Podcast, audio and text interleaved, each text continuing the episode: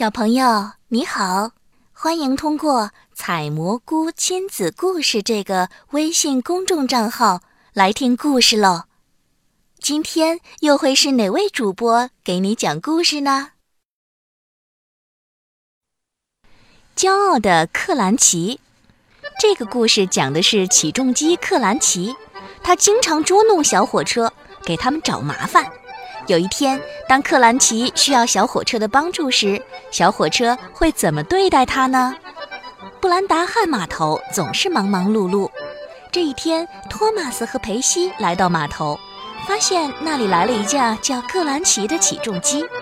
他们友好地跟克兰奇打招呼，但是克兰奇却大声嘲笑他们：“走开，没用的小臭虫们！”托马斯和培西又生气又难过。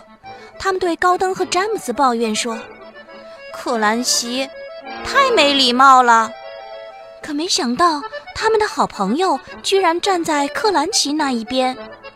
詹姆斯羡慕地说：“哎，克兰奇总是待在高高的空中，他们觉得你们是烦人的小虫子，也很正常嘛。”唉，托马斯和裴西叹了口气。他们只能希望克兰奇明天心情好一点儿，或许就不会那么不友好了。然而，他们的希望破灭了。第二天，克兰奇对托马斯耍了一个小把戏。克兰奇说：“，托马斯，把货车拖到外线去。”虽然觉得有点奇怪，但是托马斯还是照做了。谁知道克兰奇竟然跑去跟胖总管告状。我让托马斯把货车拖到内线，他偏偏要拖到外线，害我根本没办法卸货嘛。裴西也是一样，根本就不按要求做。胖总管很生气，就让托马斯和裴西回车站去了。那天晚上，一场暴风雨席卷了多多岛，托马斯和裴西在车站里讨论克兰奇。裴西感到很失望，哼，胖总管。竟然相信克兰奇的谎话，我们是不是再也不能去码头工作了？唉，如果克兰奇继续这样对我们，我还不想去那儿呢。托马斯很生气。码头上狂风大作，暴雨猛烈地打在克兰奇的身上，但他一点都不担心。他心想：我很强壮，任何风暴都击不倒我。跟克兰奇一样，邓肯、詹姆斯和高登也非常放心。他们待在码头附近的机房里，风吹不到，雨打不到，非常安全。但是很快，他们就知道自己错了。附近的一艘大船被海浪冲上了岸，它飞快地冲过码头，撞歪了克兰奇，撞倒了机房，三个小火车也被困住了。他们大叫：“克兰奇，克兰奇，快快帮帮我，帮帮我们！”但是克兰奇自己都倒在地上，还需要别人解救呢。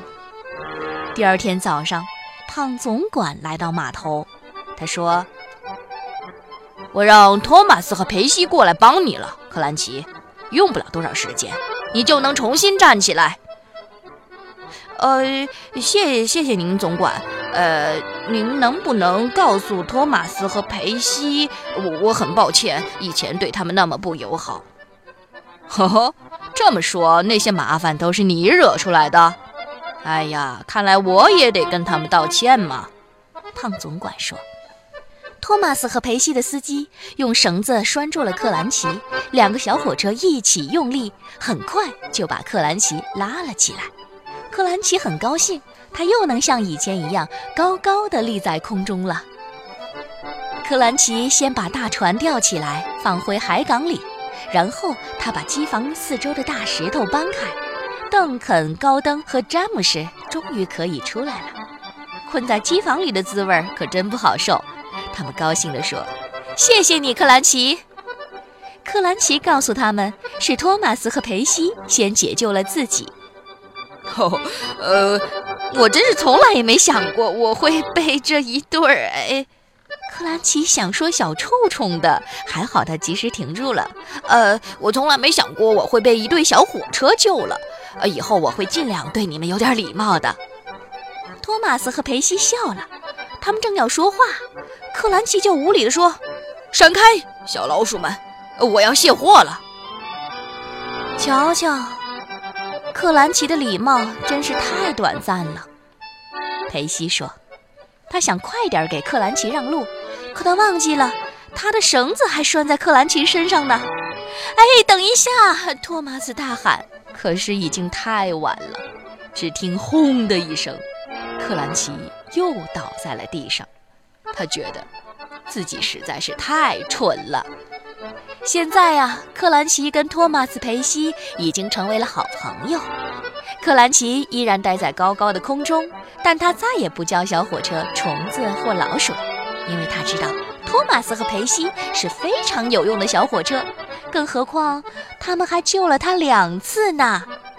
如果他再被撞倒，他知道，小火车们一定还会很快赶来救他的。